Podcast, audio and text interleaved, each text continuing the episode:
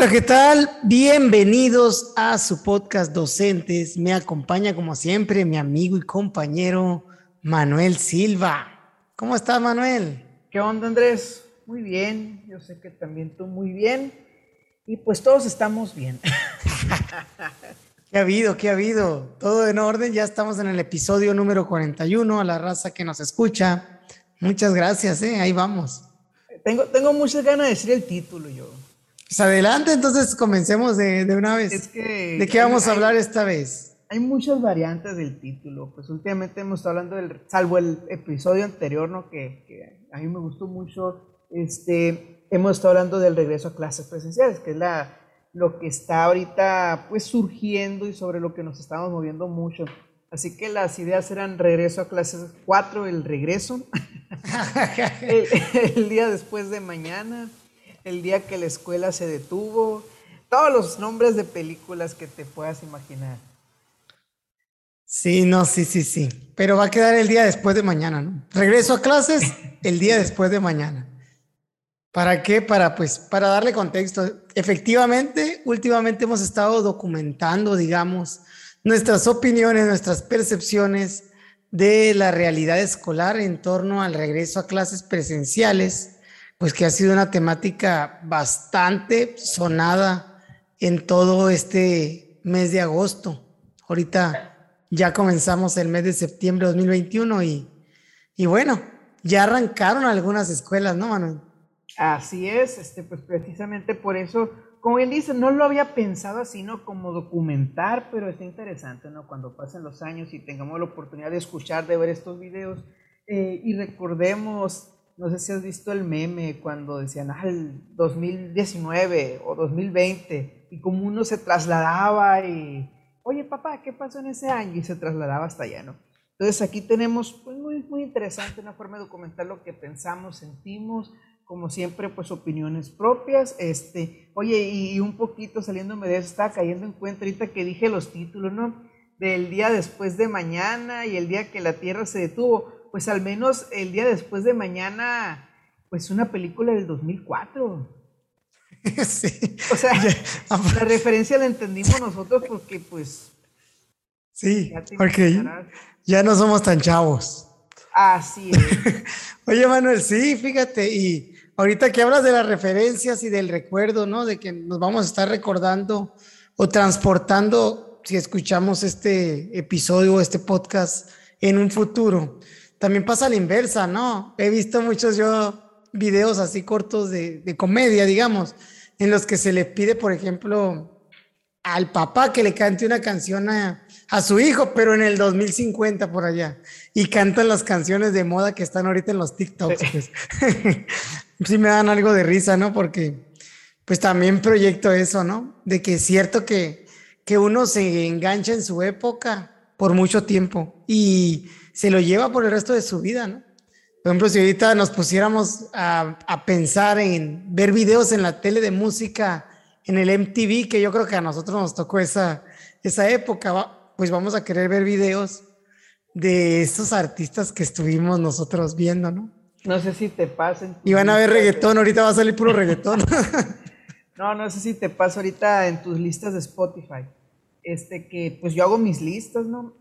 Y veo que mi lista realmente, como tú dices, sí de repente una que otra cosita, pero a mí me, me gusta mucho, mi género favorito es el rock, y yo veo que todas mis listas pues son de canciones muy viejas.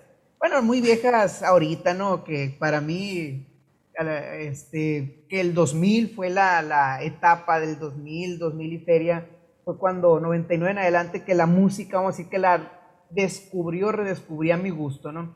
Porque anteriormente uno escucha lo que escuchan los papás. Este, no sé si te pasaba a ti de, bueno, sí, hasta la secundaria, al menos sí, pues yo escuchaba lo que le gustaba a mi papá, la música que le gustaba a mi mamá. No era tan fácil tener acceso a tu propia música. ¿Por qué? Porque pues si acaso la radio, este, pero normalmente las canciones eran lo que escuchaban. Y ahorita cada quien tiene su, pues su reproductor, su tablet, su celular, su computadora, lo que tú quieras, y ya puede acceder a, incluso en la televisión, a escuchar la música que le gusta. Pero pues yo me acuerdo que mis inicios musicales y que, híjole, todavía lo sigo escuchando es Limp Bizkit. Este, yo sé que no es el máximo referente del rock, pero hay una cuestión sentimental ahí que sí, o sea, Limp Bizkit, Placebo son cosas que a mí me gustan y que mis listas de Spotify la tienen, ¿no? A pesar de, como dices, pues sí, de repente le agregamos una que otra canción nueva por ahí. Sí, fíjate que yo soy más de música. Yo creo que es la influencia de la música más grande que tuve yo fueron mis hermanos, mis hermanos mayores. A lo mejor y, y por eso, ¿no? Pero yo soy más de regional mexicano, más regional mexicano, ¿no? Y bueno, a mí hay un género que me, que me encantaba, que es el género cierreño, que aquí pues es muy popular, ¿no? Con guitarras y acordeón. Pero hubo también los grupos que me gustan, de, son de, pues de antaño, ¿no? Ahorita no son grupos eh, que suenen eh, a gran escala, aunque sí tienen pues su cierta fama, ¿no? Por ejemplo, los Reyes de Sinaloa, que son un grupo que en lo personal me encanta cómo, cómo tocan y pues cómo cantan también así eh, rancherón. Pero pues los nietos, todos son, son música que, que me tocó a mí de joven y que también me gustaba tocarla, ¿no? Y por eso yo creo. Pero yo no soy, yo no soy rockero como tú.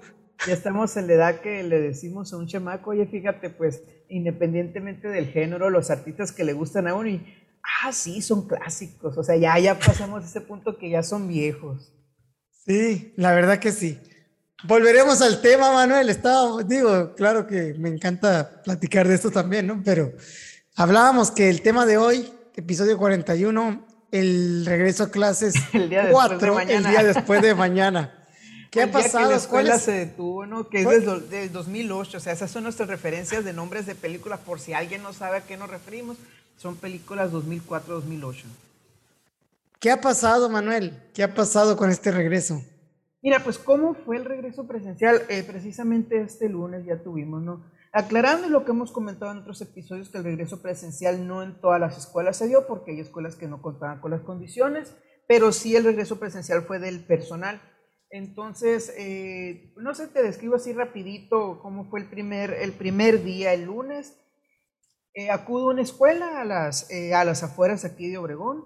No, no quise tomar una del casco urbano, sino quise ir a una de las orillas porque me llamó mucho la aparte que teníamos reportado que se iba a iniciar y resulta que pues vamos desde antes de las 7, nos ponemos de acuerdo el maestro Manuel, que es el ATP y un servidor, y, pues nos alistamos para ir. Curioso eso también, que, que, ya son cuestiones de la nueva normalidad, el maestro y yo en todo momento con el cubrebocas, o sea, en el mismo carro pues por cuestiones de practicidad, pero con cubrebocas, con los vidrios abajo, hasta que ya se hizo insoportable por el calor, pues ya prendimos el aire detallitos que, que, te dices, bueno, ya no es como antes, ¿no? El viaje, ah, paso por usted, paso por ti, nos ponemos de acuerdo.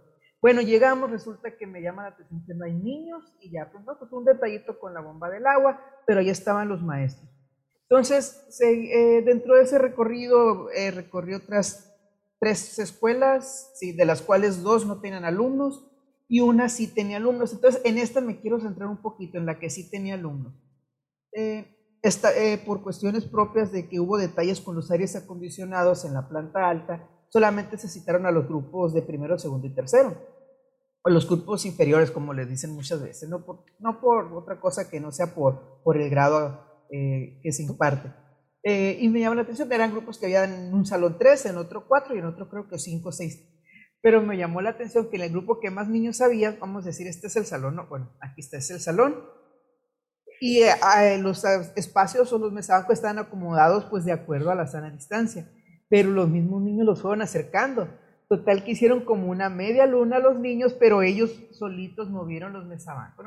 Detallitos propios de, pues de los niños que, que, es difícil para ellos después de tanto tiempo estar lejos, el estar sin, sin ese contacto con otros niños, eh, pues se van dando.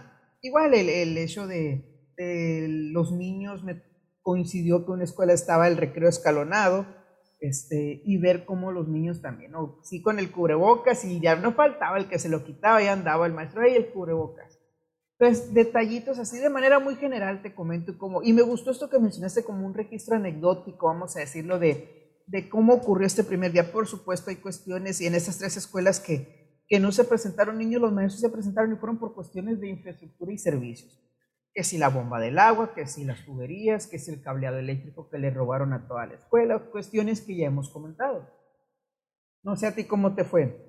Sí, fíjate, yo arranqué el ciclo escolar, pues en la escuela de mi sede, donde, donde tengo la sede, ahí eh, fue una de las escuelas que, que comenzó eh, presencialmente también, ¿no?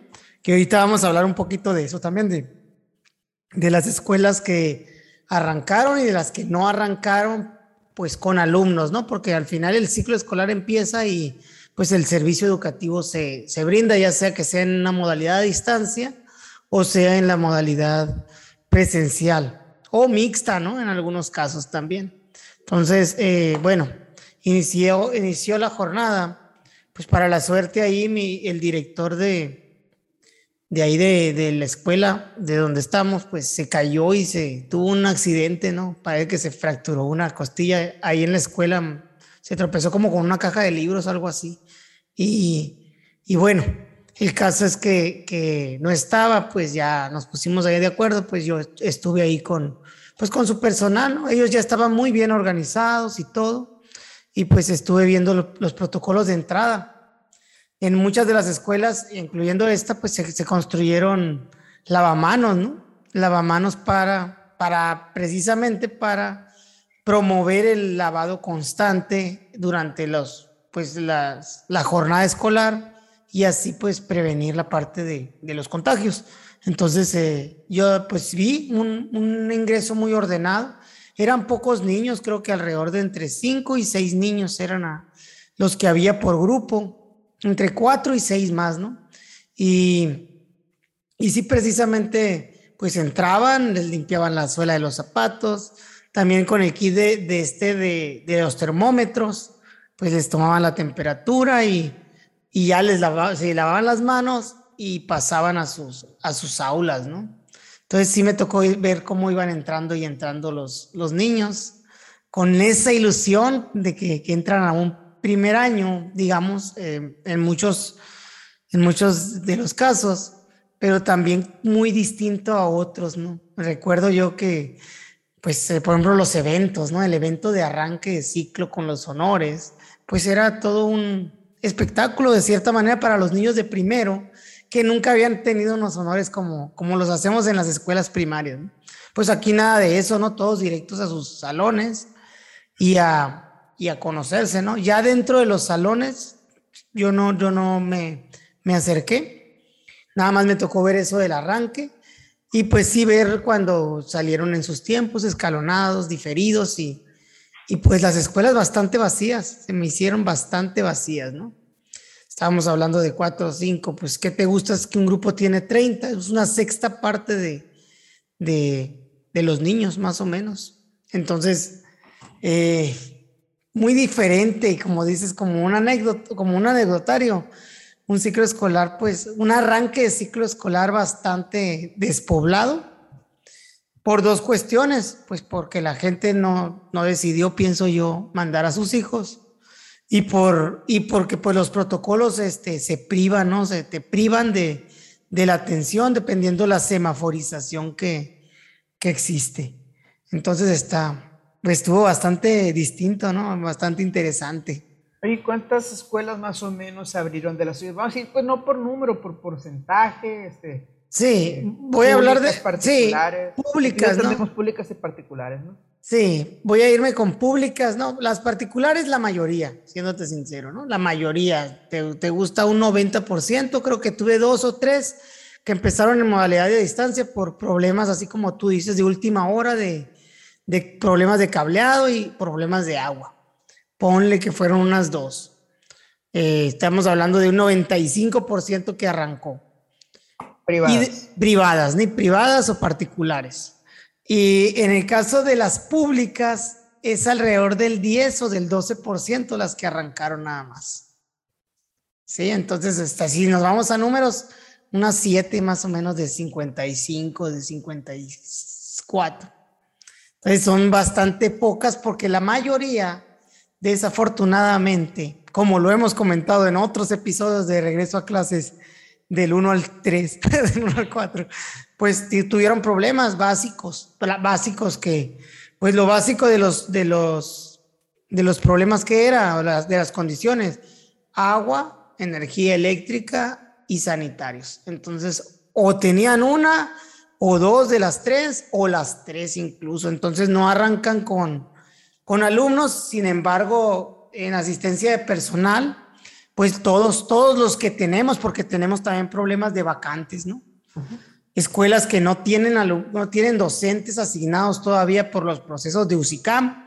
Y qué te digo, tenemos esas vacantes todavía y, pero los docentes que tenemos eh, que pueden ir, eh, pues ahí están, ahí están ya, ya en las aulas, ya yendo a ver la escuela, a pesar de no tener condiciones, pues se han, han ido, ¿no? Han respondido al llamado y, y bueno, no, no con el mejor de los ánimos en algunos casos, y se entiende totalmente, porque pues eh, más que ser este, provechoso para el trabajo, ir a donde no tienes condiciones, se convierte en, en un atraso, ¿no? ¿Cómo brindas un servicio en, en donde no puedes realmente, ¿no?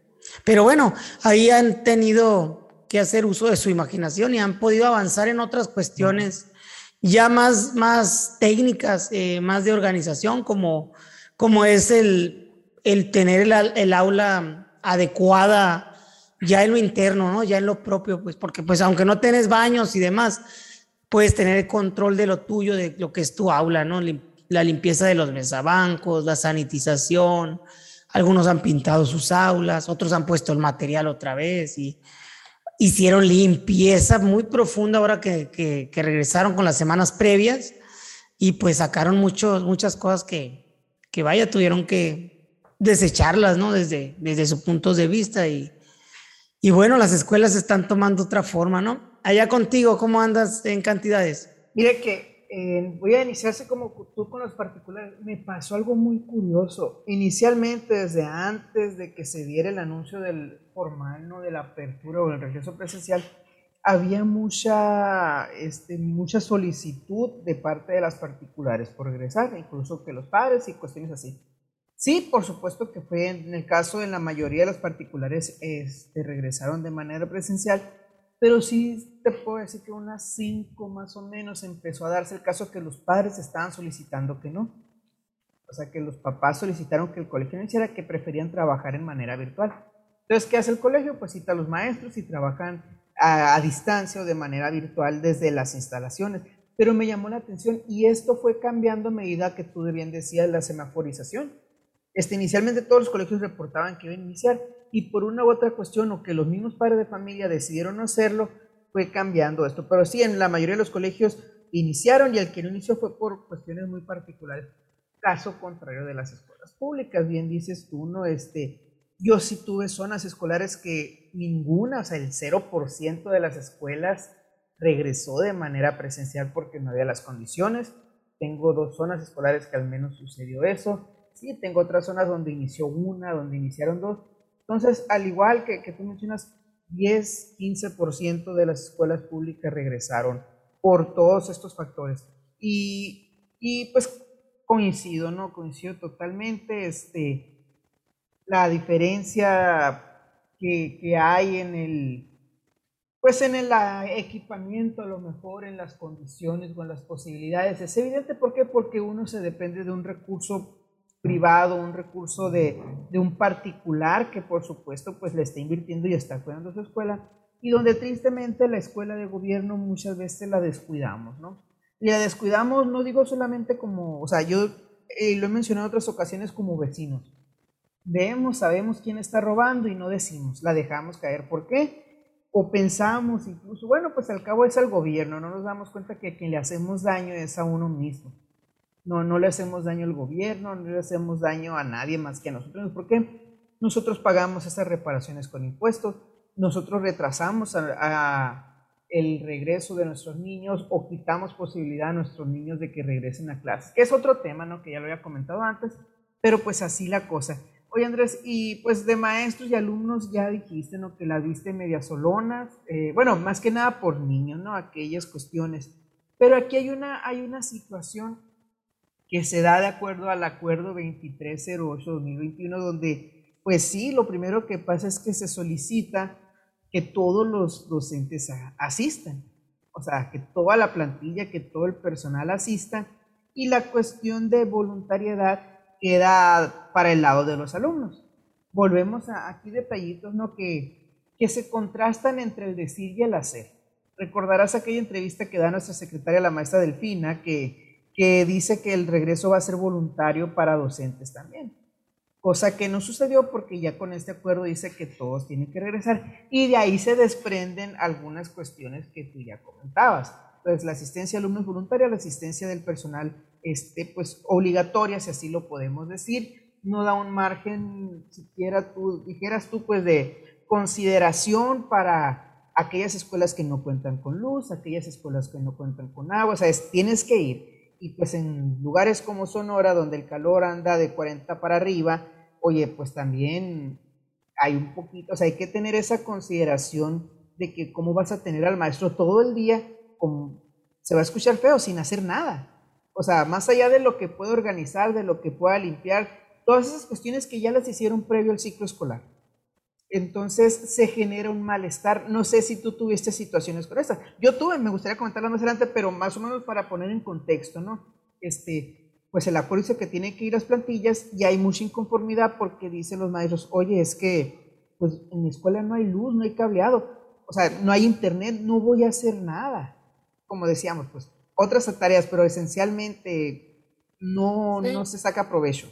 Sí, es que mira, regularmente, ¿qué es lo que decimos? No, hay que privilegiar el servicio, hay que privilegiar la parte de la atención, la parte pedagógica, y ese es el discurso que regularmente eh, abunda en, pues en todos los que, en las autoridades, ¿no? En, lo que son las secretarías de educación de los diferentes estados, pues en los gobernadores y demás.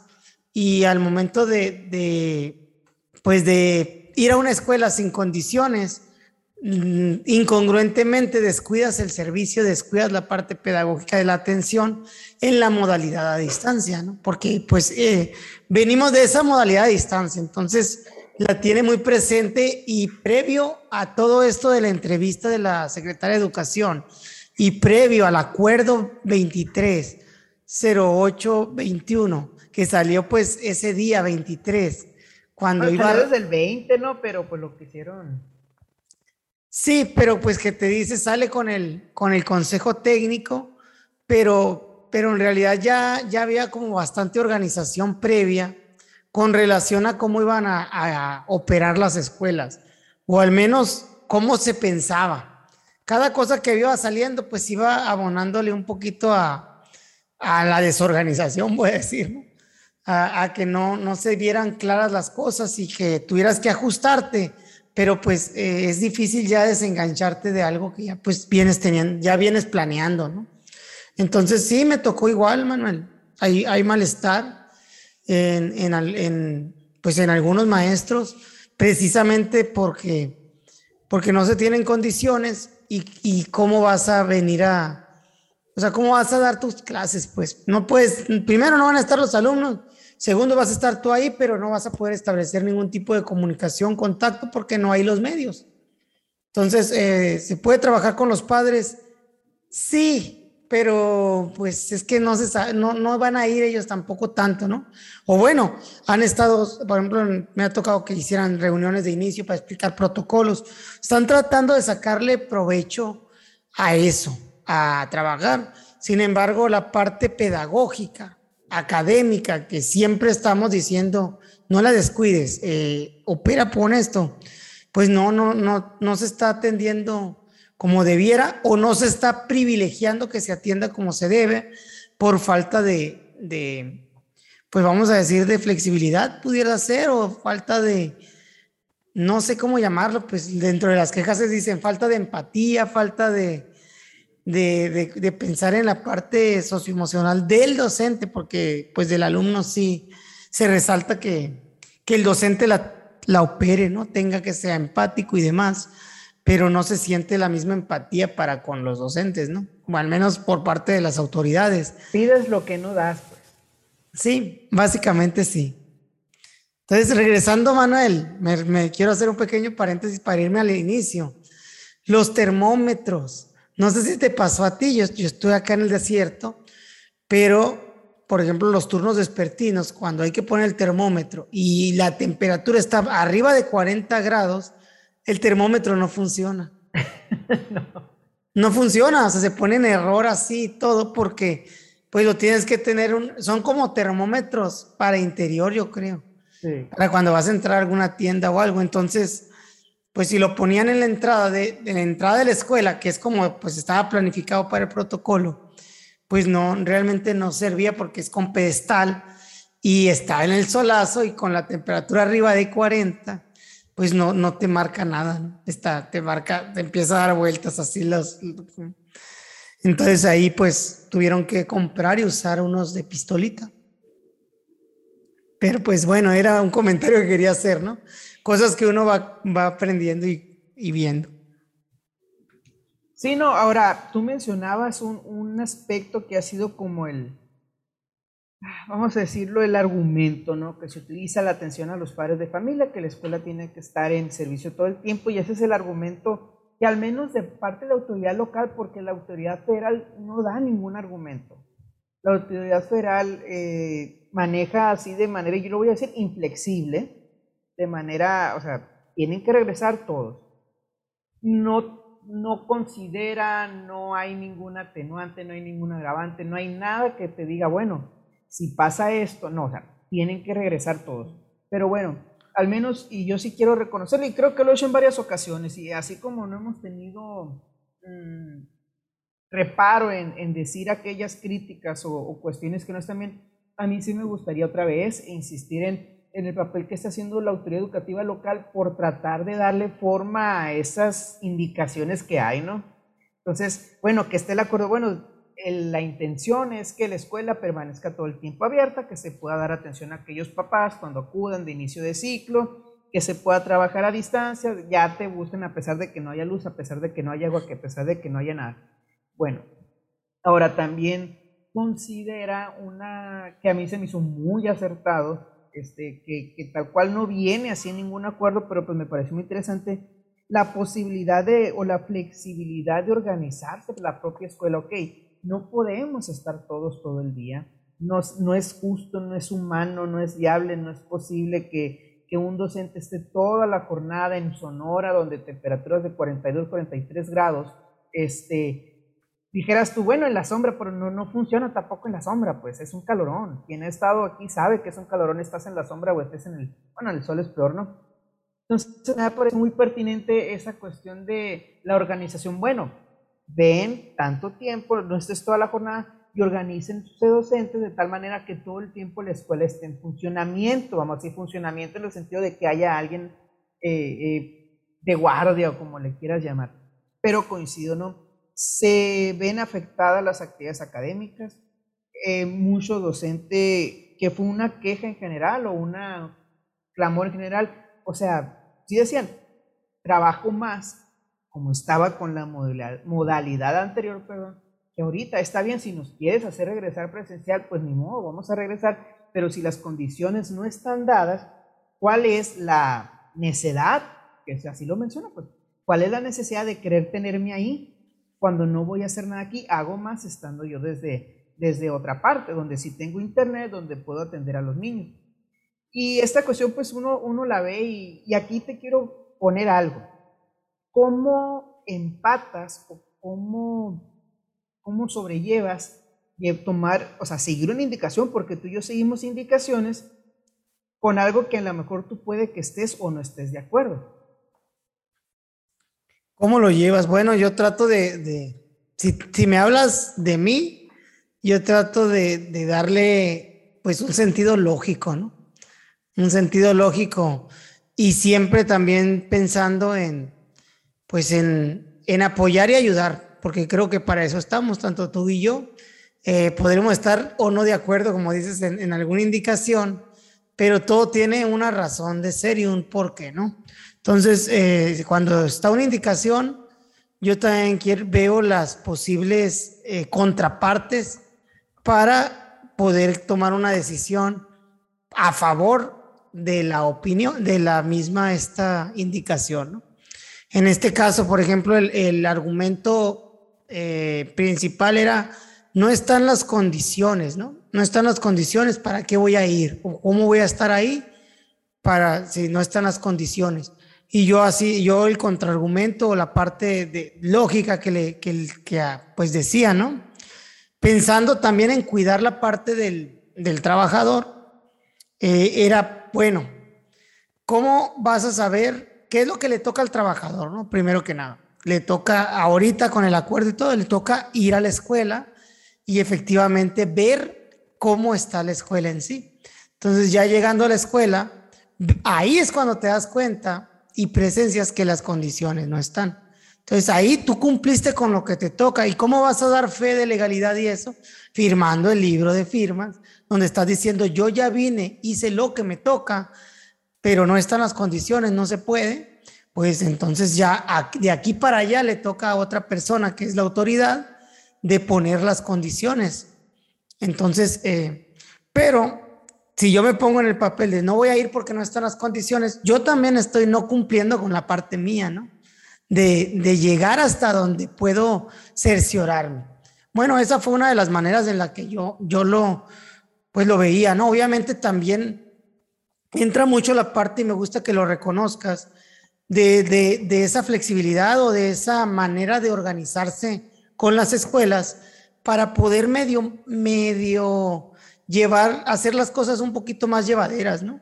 Porque la verdad, eh, los colectivos pudieran llegar y decir, yo voy entonces y no hago nada, llego firmo, no puedo hacer nada y me quedo, ¿no? Sin embargo, también tienen ellos eh, la voluntad o las ganas de decir, ni de que nosotros podamos decir, bueno, llego, veo, ah, bueno, me, y trabajo desde donde pueda, ¿no? Estoy unos 10, 15, luego llega mi compañero y hacemos esa especie de guardias, como tú estás diciendo, pero no descuido mi trabajo de atender a los alumnos, pero no desde la escuela, ¿no? pero eso está fuera del acuerdo, no sé si te diste cuenta. Sí, eso está fuera del acuerdo, ¿no? Realmente eso está fuera del acuerdo. la autoridad local, al, Estado, que es quien toma o presta esa flexibilidad, porque de manera oficial y federal no hay flexibilidad.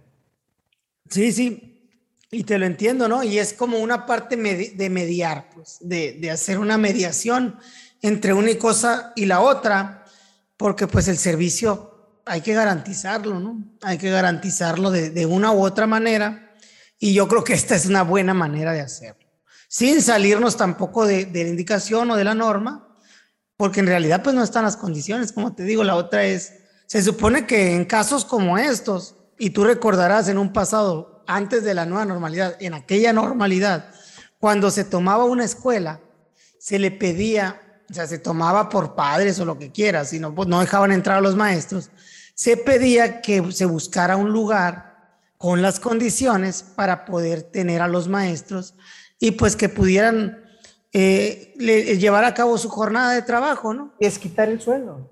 Sí, desquitar el sueldo, si quieres decirle, organizarse o hacer lo que quieras, pero pues donde llegaban ellos y daban fe y legalidad, que cumplían con lo suyo, pues, que es esa parte de, de cumplir con un horario, ¿no? De cumplir con un horario. Y eso era lo que, pues a mí me tocó, por ejemplo, eh, que se fueran a, oficinas, bibliotecas del ayuntamiento, por ejemplo, es, este, cuando es así, pero hay veces que no se puede, ¿no? Que no. Peor ahora, pues, peor ahora que, que, o sea, no es como que vas a irle a tocar la casa a alguien y, hey, déjame entrar. Si lo que menos buscas es estar con otras personas, pues se trata de estar en aislamiento, pues. Entonces, no hay la cantidad de espacios disponibles tampoco. Sí, exactamente. Entonces son cuestiones muy complicadas, ¿no? Y, pero bueno, así es como yo lo hago, ¿no? Como trato de sobrellevar algunas de las cuestiones, ¿no? Con, con algo de lógica, pero, pero sí, tienes razón. Puedo no estar de acuerdo, pero trato de, de mediarlo, mediarlo en la medida de las posibilidades. ¿no? A mí me es muy difícil. ¿Por qué? Porque una parte de mí, pues por supuesto que, que es la parte del estar de acuerdo o no, ¿no?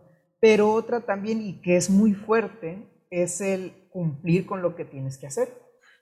O sea, las dos partes son muy fuertes para mí. La parte, vamos a decirlo, no quiero decir rebelde, pero sí racional. Donde, oye, o sea, la parte racional me dice mucho, pero también la parte del deber es muy fuerte, al menos en mí. Independientemente estés de acuerdo o no, lo tienes que hacer. Entonces, qué bueno que le encuentres un sentido racional ah, dentro de todo, pero pues yo, al no encontrarlo, pues yo sí me voy más a la parte del deber. ¿Ok? Ni modo, mira, o sea, ¿por qué te lo están pidiendo? Porque te están pagando. porque así se ha manejado incluso, y porque una forma de comprobar que tú, como bien decías, lo que tú hiciste tu parte, lo que tú quieras, es mediante el libro de firma. Ya dentro de la racionalidad que a veces no le puedes encontrar, es donde digo, se me hace muy difícil, porque el no encontrarle algo racional, porque mm, sí entiendo la parte del, del, verificar que la escuela está o esas cuestiones que lo puedes hacer en un día y que hay otras maneras de hacerlo. El hecho de que cada, de que te digan que todos tienen que ir a la escuela simplemente es por una cuestión de pago. O sea, y dentro de ese hablar claro, o sea, también ahí me gusta mucho, pues, ok, vamos a hablar claro. Lo que pasa es que se quiere comprobar, o sea, se te está pagando, se te está pidiendo esto, y la forma de comprobar que estás cumpliendo es con el libro de firma. Entonces, que por una parte digo, bueno, es que ni es lo más conveniente, ni es lo más inteligente, ni es lo más adecuado, ni lo más apto, ni lo que beneficia la parte educativa, pero es lo que te está pidiendo quien te paga no sé si me explico, pues para mí, o sea, por una parte, la parte consciente, la parte racional me dice, no, ni sirve para nada, pero la parte de leer me dice, bueno, sí, esté como las dos Entonces, al estar en la función que estamos, pues aquí, por más que no esté de acuerdo, porque lo hemos expresado, pero pues tengo que cumplir con la parte del deber.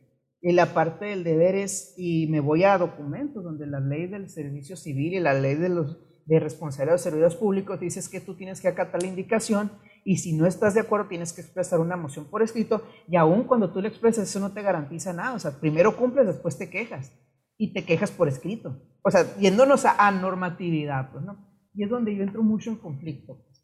Por eso digo, bueno, o sea, más allá de, de digo, querer encontrar una racionalidad que para mí no tiene, te lo están pidiendo quien te paga.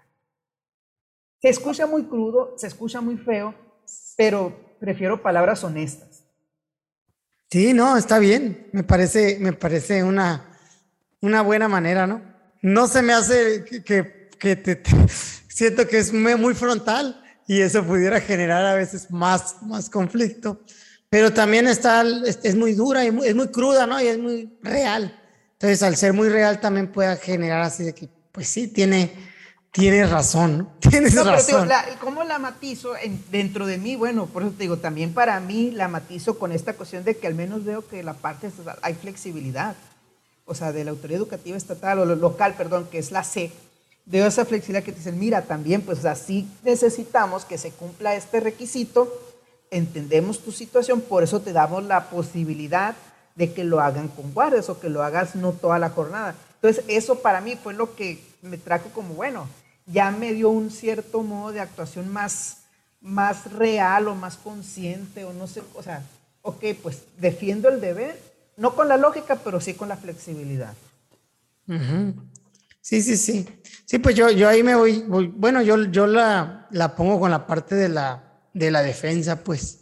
De la, de, la defensa en el sentido de que bien puedes no ir, pues, porque al final tú eres libre de decidir, pero eso también te implica tiene consecuencias. Exactamente, pues entonces es como maestro, pues, o sea, tú eres libre, ¿no? De, hacer lo que quieras, pero ¿cómo compruebas tú que, que verificaste? Sí, pues, sigue siendo la parte del deber, sí, la parte sí tiene, tiene que ver con el deber, ¿no? Para mí, ¿cómo compruebas que, que realmente no están las y que tú cumpliste con lo que te tocaba, ¿no? Que, es, que eso es cumplir con lo que te debe, que te toca, pues es el deber, el deber, ¿no? Entonces, y te digo por qué, porque si yo me pongo a debatir con esa lógica, realmente la lógica de los docentes para mí es más válida.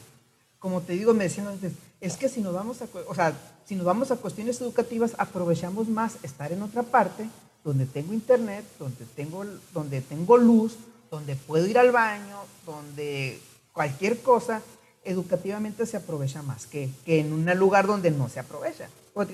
Por eso la parte de la lógica no, no le entraría yo por ahí, le entro más por la parte del deber.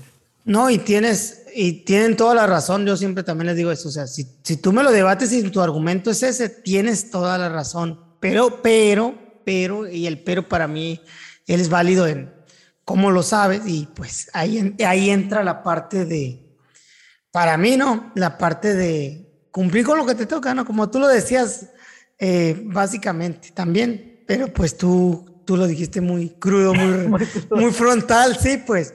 Y lo mío es, bueno, al menos yo lo, yo lo vi así, ¿no? Como una parte de ¿qué te conviene más, maestro? ¿No? ¿Qué, piénsalo bien, ¿qué te conviene más? Y, y sí, pues al final de cuentas vamos a lo mismo, ¿no? Vamos a, a que tienes que cumplir con lo que, con lo que te corresponde.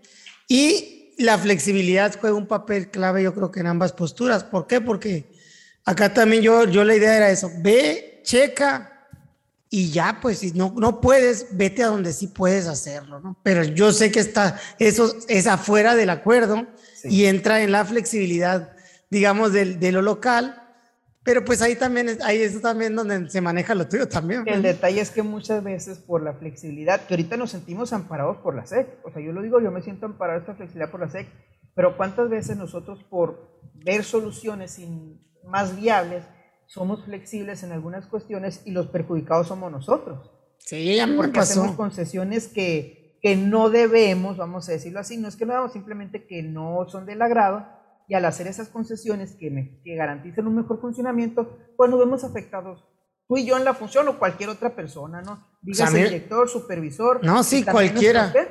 Cualquier tomador, tomador de decisiones, diría yo, ¿no? Porque pues hay puestos en los que tomas decisiones eh, y esas decisiones tienen una consecuencia, ¿no? Entonces, cuando tomas una decisión que a veces eh, te adelantas, digamos, ¿no? Que a mí es lo que me ha pasado, que a veces, y pues por estar esperando y, y por estar espere y espere y la gente lata que lata y uno ya sabe cuál es la mejor decisión dice uno, o piensa, ¿no? Porque al final piensa que sabe, uno piensa que sabe que, que es lo mejor, eh, actúa y, y, y, bueno, a veces la, la, cajetea, ¿no? A veces la cajetea. Yo creo que tú y nos hemos metido en problemas de eso, ¿no? Por, porque toma decisiones que pensamos que es lo mejor y, y pues fíjate que no era por ahí, era, era el deber, no la flexibilidad. Sí, no, pues es que está, está difícil atinarle, ¿no, Manuel? Pero, pues es que, como tú dices, a, veces no es cuestión de lógica ni tampoco de sentido común y racionalidad, sino de, seguir una indicación, pues. Una indicación que va a transminar por a, por a través de toda la estructura educativa, independientemente de que estemos o no de acuerdo, decíamos. Pero sí, sí recuerdo yo. Voy a salir poquito del tema, pero me llama la atención lo que dices. Y siento que eso es algo que estamos, lo traemos mucho, e incluso con la crianza, que todo tiene que tener un porqué. O sea, que a todo le tienes que dar una razón. O sea, en todo, ¿no? Y lo traemos mucho, lo vemos con los niños, lo vemos con los papás y se transmite también en nuestro ámbito de, de profesión. Es que, ok, dime un por qué. Y con los niños, bueno, y ni modo, aquí aplica. Yo lo veo así, yo sí lo digo con mi hijo. ¿Y por qué? Porque te lo estoy diciendo. No traigo tiempo ahorita para debatir contigo, darte las razones, los argumentos, establecer la hipótesis psicológica sobre la cual yo tengo que explicarte para que tú lo hagas de la manera con... No, o sea, porque soy tu papá y te lo estoy diciendo. Entonces, otro ámbito, ¿no? Pero pues que siento que, que ahorita está muy de moda el no, todo explícalo, todo dilo. Y hay momentos que no. Te pongo un ejemplo muy sencillo, muy tonto. Tú ves que está tu hijo en la playa y tú ves que, que, está, que empieza a subir el oleaje o que viene una mantarraya como a mí que me picó, o que hay aguamalas o que hay tiburones, y tú le empiezas a gritar a tu hijo, salte. ¿Por qué? No, fíjate, hijos, salte porque te estoy diciendo y si vas y lo hagas. O sea, un ejemplo muy tonto, muy extremo, pero, pero hay veces que digo caso de casa, ¿no? Ahora, caso del deber, pues simplemente porque estés de acuerdo o no, tenga lógica o no, hay alguien que es tu jefe, hay alguien que te paga y hay alguien a quien tú, pues, eh, no quiero, o sea, a quien tú acordaste, porque mediante un acuerdo, un contrato, tú acordaste obedecer. Siempre y cuando no vaya en contra de normas básicas de derechos humanos, ¿no? Y ni daño, o sea, hablo, no hablo de cuestiones de, oye, ve y afecta a tal persona, hablo de decisiones que te están diciendo y pues que tenemos que tratar, porque sí somos empleados y es algo que se nos ha olvidado. Somos empleados del gobierno, pero somos empleados. Sí, tienes toda la razón. Tienes toda la razón, Manuel, pero... Ah, crudo. Sí, y a mí me cuesta mucho trabajo, realmente trato de, independientemente que no sea el por qué que más me convenga o el, o el para qué que más me convenza, sí le trato de buscar una razón de ser atrás de, de, de toda decisión para que para, para, siento yo, para que tenga un poco más de peso y más de fuerza, ¿no? Más de conciencia. Yo entiendo que no, no, no todo le debes de buscar. Entiendo la polaridad que dices, ¿no? O sea, en la polaridad me refiero a, no todo tiene que tener una explicación, eh, pero tampoco no todo lo tienes que hacer sin explicación. A eso voy yo. debemos de caminar por un camino intermedio, tal vez, siento yo. Y sí, si se puede, pues qué bueno, ¿no? Si no, pues es más como más práctico y más sencillo. Siento que tiene un sentido más práctico eh, hacerlo. Y para mí una frase es, es, es la siguiente, ¿no? El que está bien con su jefe, está bien con Dios, dice, dice un dicho, ¿no? Que significa, o sea, si te cuadras con los tuyos, te va a ir bien, pues, porque el que te puede hacer la vida de cuadritos, hablando laboralmente, pues ese es el jefe que tienes ahí inmediato, ¿no? Eh, este es un, un podcast de cómo ser un buen empleado, ¿no? No, y es que se puede prestar decir, no, es que, que son lamebotas. Bueno, lo, tú me conoces y quienes me conocen, y me ha pasado, fíjate que yo no sabía, pero, pero compañeras de mi esposa, o sea, ah, sí, es el que, el que hizo tal cosa. Yo no, o sea, tuve mis momentos en la normal donde me rebelé contra el sistema. Este, no sé si ya los he contado y si no los contamos después. Eh, no me caracterizado, o sea, pero digo, entra la parte de que también soy mucho del, a mí se me inculcó mucho, lo tienes que hacer porque te corresponde, pues es parte de tu deber. Y la parte mía de la conciencia, la rebeldía, vamos a decirlo así, o sea, la, lo lógico, o sea, que no tienes razón, entran mucho en conflicto. Pues. o sea, sí, no, no se trata, ay, ¿cómo es la mebota? Simplemente cuando la razón no entra, pues entra el deber. O sea, cuando la razón no aplica, pues ya entran otros factores, ¿no? Sí, sí, totalmente, totalmente. Y que conste que tú y yo, y yo creo que en este momento más yo nos hemos metido en problemas como hemos comentado en anécdotas por, por este, por hacer, este, cuestionar algunas decisiones que se nos han impuesto. O cuestiones que se le han puesto, impuesto a nuestros maestros y por cuestionarlas decir que no era justo, que no era real, pues nos hemos metido en problemas. La más conocida, la de Yécora, entre otras, ¿no? El inconforme Silva, ¿cómo olvidarlo? Pero pues oye lo mismo, o sea, no estoy de acuerdo como en ese momento, no estoy de acuerdo, no me parece lo pertinente, no me parece, o sea, no me parece justo. Pero lo voy a hacer. Si no es lo, que lo voy a hacer. lo voy a hacer. Sí, sí, sí. O sea, no te sales de lo que estás diciendo, no estás siendo incongruente, ¿no? Pero sí fue muy divertido, la verdad. Sí. No, igual yo, pues uno, uno se mete mucho en broncas porque tiene la boca muy grande también, pues. Y, y, también por eso, ¿no? Por haber tomado decisiones. Pero a mí lo que me da coraje, Manuel, es eso, tener que tardarse tanto para tomar una decisión. Y pasa seguido. Yo entiendo, yo entiendo, Manuel, te lo juro que yo entiendo que es bien difícil tomar decisiones y que tiene uno que hacerlo con pincitas, pero más cuando estás en, pues las altas esferas políticas, si quieres, o, o, en, mandos altos, eh, en, en, donde ya la decisión pues va a tener una repercusión a nivel sistemático. Lo entiendo, pero no es para que te tardes tanto, la neta. Así siento yo que... Hay cuestiones que sí le han pasado a aquel amigo de que él decidió y resulta que no era así. Sí, pues, o sea, sí, realmente. Y ni modo, pues, ni modo. Pero a veces. mandándote por WhatsApp que yo sí tomé la decisión correcta. No, y deja tú, mano. Yo, yo, o sea, y nos vamos también. He tomado decisiones que son en contra de lo que viene o que van a ser precisamente que, vamos a decir, que me adelanto a la decisión que se va a tomar y la tomo antes, también me ha pasado, y, y no es aplaudido tampoco porque no fue en el tiempo sea, sea, no, no, no, no te dicen. Es que no te dijimos eso. Lo hiciste y sí hicimos eso todos, pero no te lo habíamos dicho, así que está mal. O sea, es también esa parte, pues, de que dice uno y dice uno, pues oye, pues, pues oye. no sé, ¿no? Me ha tocado tener que mandarte mensajes donde yo te tomé la buena. sí, no, no, pues. Y al revés también, ¿no? No, no, no, y pues sí, en, dado caso, yo como te digo, es tomarlas antes de tiempo, tal vez. Y, aquí mucho es de que la información fluya primero por otros lados que por los medios oficiales, pues. Tenemos un grave problema de, de comunicación estructural, pienso yo, en, en, el sistema, porque se filtra por, por redes sociales o por otros lados mucho más rápido de lo que nos llega vía estructura en algunas ocasiones.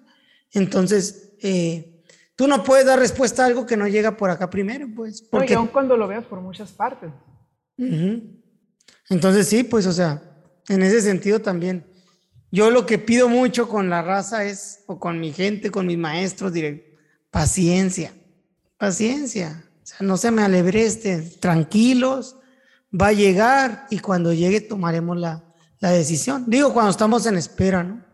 Cuando son de emergencia y de urgencia, como fue esto de la pandemia, que también pues tuve mis regaños por eso, pues se hizo lo que se tenía que hacer desde mi punto de vista, no me arrepiento ni nada me jalaron las orejas, pues bueno, pues ni modo, ¿no? De todas maneras ya las tengo bien grandotas las orejas. Pero bueno, Manuel, esto es parte de, y, también vas aprendiendo, ¿no? Vas aprendiendo y, y vuelvo a lo del capítulo pasado, es trabajo, pues. Es trabajo y pues la vas a regar y la, la vas a componer, vas a tener aplausos y vas a tener abucheos al mismo tiempo, ¿no? Más cuando te toca tomar decisiones. Algunas van a gustar, otras no. Y, a pesar de todo, no sé, no sé si te pasó.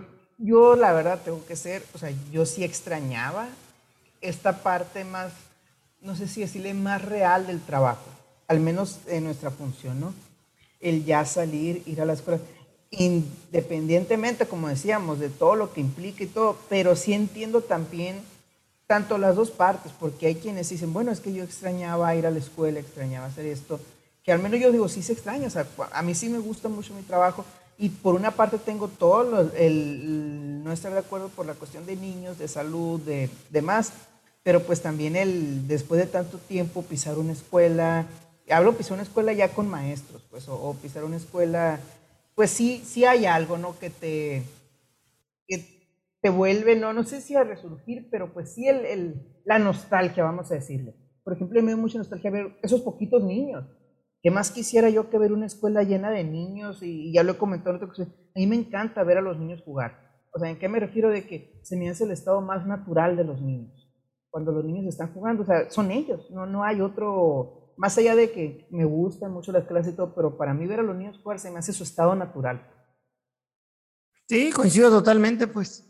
Nosotros que pues tenemos tanto yendo a escuelas, porque somos maestros que realmente pues un maestro nunca deja de ir a una escuela en toda su vida, ¿no? Vamos a decirlo así, desde que es estudiante hasta que se jubila. O sea, porque siempre está en medio de, los centros escolares. Entonces sí, sí tiene algo, pues hay, hay algo de, de, magia en los edificios. Y pues sí, igual, Manuel, coincido contigo.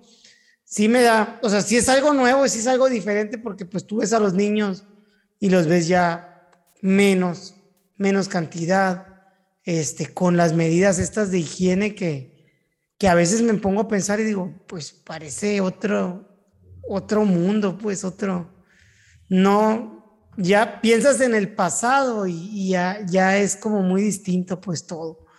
Y en general en la realidad, ¿no? O sea, por ejemplo, pues ya no llevas a tus niños al súper, ya no los llevas a la tienda, o sea, toda esa parte tampoco está, ¿no? Ahorita los niños son, están en casa o si van a la escuela, a la escuela o si van con los abuelos tal vez, un parquecito, un paseíto, pero sí son bastantes los lugares en los que ya no, ya no ves niños. No sé, es algo pues triste, ¿no? Al mismo tiempo. Y, eh, Ay, perdón, no, sigue, sigue, perdón. No, y nada más eso, ¿no? O sea, pues por ejemplo, ahorita que, la parte de los del, el mexicano, voy a decir que, que es tan alegre. Eh, desde niños, ¿no? Las escuelas fomentan mucho eso, pues hay meses muy alegres, como septiembre, con, con todo lo patrio. Y luego el Día de Muertos en noviembre, luego vienen fiestas este, navideñas de decembrinas, este, febrero con el Día del Amor, el Día del Niño en abril, la primavera en marzo, o sea, todo, todo lleno de, mucho color y vida y que quién sabe cómo se va a, pintar este año, de qué colores o cómo, cómo va, cómo van a cambiar muchas de las cosas, ¿no? Sí, ¿no? Y, pues tienes razón ¿no? en todo eso que cambia, cambia la normalidad, cambia todo, cambia, sea, ha cambiado el mundo, así hay que decirlo, o sea, el mundo ha cambiado de un año y medio o dos años para acá, no es el mismo mundo que conocíamos. Entonces, hay un antes y un después. Oye, Andrés, pero pues ya para ir cerrando, vi un meme que me dio mucha, bueno, no, no, no ubico la serie, no sé, este, pero pues sí, como que la SEP, un éxito el regreso a clases, y el otro, este, cálmate, no sé quién, nomás fuimos tres. Eh, entonces, ¿cómo tú calificas así realmente como un éxito el regreso a clases presenciales? Como un éxito el regreso a clases presenciales. No. ¿Y tú? Tampoco. Pero el por qué, pues. no todo necesita una explicación, Manuel. no, no, pues. creo que lo hemos comentado, ¿no? sí, pero básicamente pienso que no. Te voy a decir por qué, mira. Porque hay decisiones previas que creo que fueron mal tomadas y que es muy injusto recriminarlas ahorita en, en retroexpectativa o retrospectiva, no sé cómo se diga. Eh, porque pues mucho del abandono de las escuelas fue porque realmente fue eso, un abandono de las escuelas, y me refiero a la parte de, pues de personal de intendencia que, que no, pues que no cumplió, siento yo, en muchas de las medidas, no digo que en todos, con la parte ahí que le tocaba. Bueno, hay baños que se echaron a perder, pues porque nos, de perdida, si le bajas al baño una vez al día, el drenaje no se, no se daña, ¿no? Pero mira, te digo, es muy fácil juzgar desde ahorita, cuando en aquel momento de emergencia y todo, pues ellos también son, son personas, ¿no? Y tienen diferentes tipos de, o sea, el personal de apoyo tiene diferentes, hay diferentes, hay quienes llegan en carro, hay quienes llegan en bici, hay quienes llegan en camión y, lo demás eh, perjudica también cómo, cómo se manejó en la, en la pandemia, ¿no? Pero sí siento que las escuelas... Eh, de cierta manera los edificios escolares fueron, fueron demasiado, dejados demasiado, ¿no? Y la sociedad, digo, no es que debieran de cuidar eh, los maestros las escuelas, ¿no? Porque la sociedad es la que debiera de cuidar cada centro escolar, porque pues es, de ellos prácticamente. Sin embargo, no, no sé, son como dos cosas, ¿no? Que se juntan. Dije, para cerrar, pero si yo no estoy de acuerdo a mí no me ha parecido para nada la cacería de brujas que se ha hecho con los intendentes. Te digo por qué. Porque primero que nada, o sea, tú como autoridad educativa dijiste que nadie se presentara. Ahora, si tú viste la necesidad, tú tuviste que haber dicho intendentes se presentan. Pero si tú no les dijiste, no los puedes culpar de algo que no pediste. Sí, a eso, me, a eso me pues. refiero yo, que la autoridad tomó una mala decisión. O sea, está bien, sepáralos, pero no sé, una vez a la semana, algo, pero sí, tú pero sácalo. Yo voy que no es culpa de los y te digo, y mucho. No, no es culpa de ellos, no es culpa de ellos en sí, pero sí. No, ni en sí ni en nada. No, yo digo que en sí, te digo, no es culpa de ellos en sí porque no se les dio ni una orden, ¿no? Hay escuelas que, pues, por voluntad, eh, algunos lo, lo hicieron o por el amor a la escuela, por lo que quieras, pero no era el deber, no era el deber porque no estaba la indicación.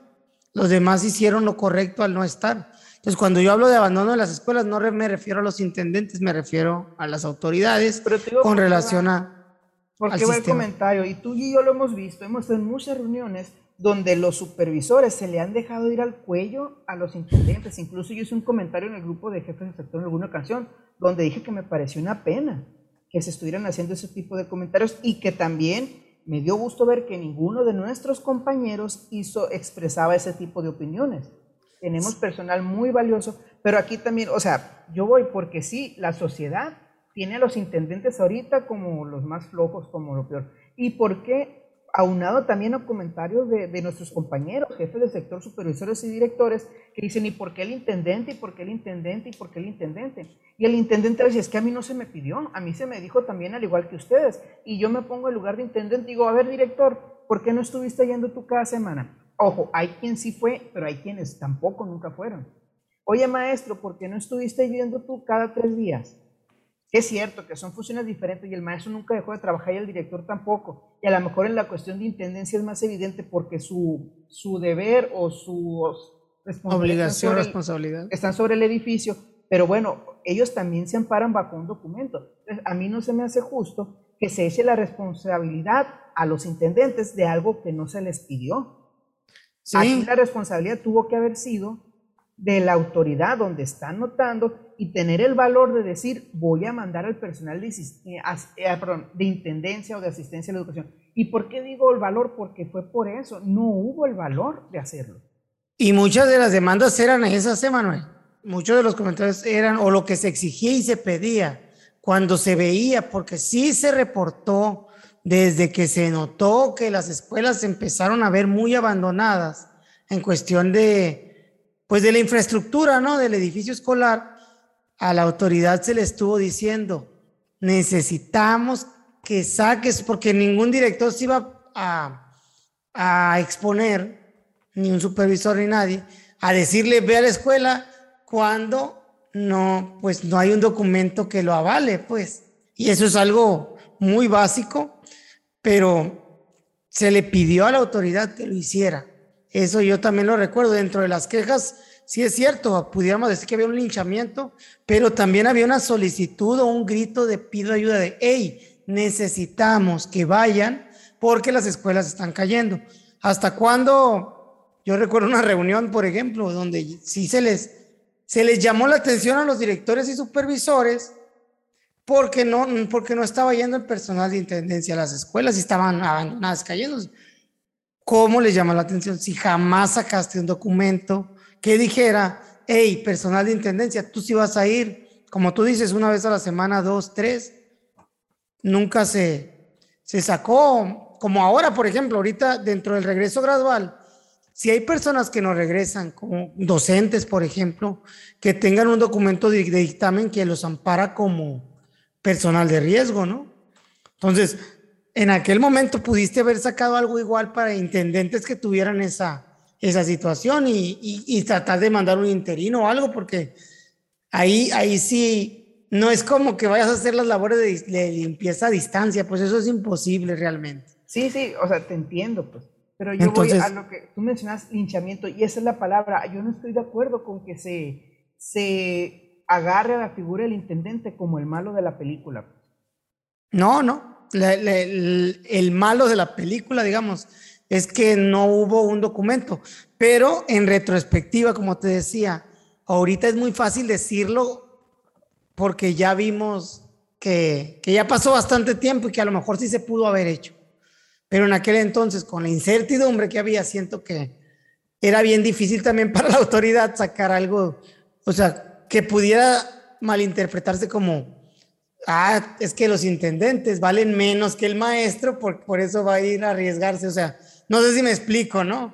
Pero mira, aquí hay un detalle, y qué bueno que lo mencionas, y aquí que claro, ¿no? Yo fui de los que siempre, y lo puse y, con mi estructura y hacia arriba también, donde no estaba de acuerdo cómo se trataba la función de intendente se me hacía que, o sea, que no me gusta, ¿por qué? Porque siguen siendo parte de nuestra estructura y merecen el mismo respeto y estuvieron bajo las mismas condiciones que nosotros. Por eso decía, ¿por qué, el, porque no se queja el director de que, ay, yo no iba tantas veces a la semana en general?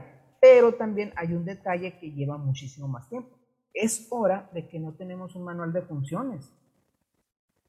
Hemos tenido muchas situaciones y, se, y yo al menos desde que yo he llegado, yo hasta lo he pedido en, en reunión, este, eh, con las autoridades estatales. O sea, lo he pedido en público ese, ese manual de funciones. Y creo que muchos lo hemos hecho, ese manual de funciones que especifique exactamente qué puede y qué no puede ser el intendente. Porque es muy fácil quejarte, es que el intendente no quiere hacer eso. Bueno, y aquel intendente que también lo pones a pintar toda la escuela o que le pones a reparar cuestiones de electricidad donde arriesga su vida y que el intendente por buena voluntad lo hace aquel intendente que va todos los días, no nada más de lunes a viernes, que va sábado y domingo. O sea, sí es muy fácil fijarnos en aquellos pocos intendentes que no hicieron una cosa, pero en aquellos que hacen de más, en aquellos que hacen las funciones que no les corresponden, en aquellos intendentes que andan llevando hasta niños a su casa por cuando no localizan al papá. Entonces, al intendente también lo tenemos, más que nada este manual de funciones o este lineamiento, este documento, es para proteger a los intendentes. Esto puedes hacer y esto no, porque el intendente está muy desprotegido. El intendente, el director le pide hacer lo que quiera. Y dependiendo del director, por supuesto. Y hay también cuestiones donde el intendente dice, pues no me toque, yo nomás barro y trapeo. O sea, hay para todos lados. Pero sí, a ese punto también no es algo nuevo, el que no se haya, el que no se maneje letras claras acerca de los intendentes. Y aquí, claro, no, yo he conocido y conozco excelentes intendentes, este, para mí son, son una parte vital también de la escuela y esa cuestión, vuelvo a lo que he dicho en muchas ocasiones y de otras funciones, por unos pocos que no hacen bien su trabajo, terminan manchando a todos los que se hacen bien y hasta de más. Sí, coincido. Coincido contigo, Manuel, en cuestión de que necesitamos claridad en las funciones, que pues existen como en todo, ¿no? Los buenos, los malos y los feos, como dijeron. sí, o sea, existen, existen de, de todos. Eh, gente que sí hace muy bien su trabajo, gente que no, y en, todos los tenores. Igual el panorama que, que, yo expresaba era, era con relación a la consecuencia, que fue las escuelas, ¿no? Ahora veía precisamente una nota donde reconocían a una intendente porque en pandemia de su escuela jamás le robaron, ¿no? Y, y, dije, ah, qué padre que se haya hecho un reconocimiento público por, ah, porque la escuela siempre se mantuvo y todo, pero pues fue por voluntad, ¿no? Al final de cuentas eh, no hubo ni la indicación ni, ni era necesario que lo hiciera, qué bueno que lo hizo, pero o sea, también estamos, entramos en eso, ¿no? De que a veces se espera, se espera que hagamos las cosas sin que se nos pidan o sin que se tengan que hacer y nos la barajean como con la vocación, ¿no? es, que es lo que tendríamos que hablar más adelante, porque es un término que anda muy de moda ahorita y que lo estamos malentendiendo. Siguiente capítulo, hablemos de la vocación. Muy bien. Queda estipulado, con esto yo creo que terminamos, Manuel, el, pues capítulo. sí, ya dijimos que no fue ni un éxito ni para ti, para mí, este, ya he mencionado esto, porque nada más me gustaría mencionar el por qué no fue un éxito, porque el hecho de que se haya llevado a cabo no, significa que sea un éxito. Se realizó, hasta el momento pues no hay afectaciones graves, se realizó, o sea, sí vamos, se realizó, se pudo iniciar, pero un éxito hubiera sido una estrategia, como tú bien decías, planeada con mucho más tiempo, mucho mejor organizada, que todos conocieran los pasos y en la cual no cada cinco días, cada semana, cada tres días o un día antes estés buscando qué dice el nuevo alineamiento porque te lo acaban de cambiar. Sí, o, o sacando guías de apertura para todos lados, ¿no? Pero bueno, este es el anecdotario, vamos a decir, de, de nuestra. Después de mañana. Sí, nuestra serie Regreso a Clases 4, día después de mañana. La siguiente semana hablaremos de vocación. Y la siguiente regresaremos con Regreso a Clases 5. Para ver cómo nos fue en estas primeras dos semanas. Cuídense mucho, recuerden seguirnos en nuestras redes sociales, profe Andrés Morales para Facebook y el canal de YouTube Andrés Morales 1 así como el podcast, dos entes en Spotify y demás plataformas podcasteras. Saludos y cuídense.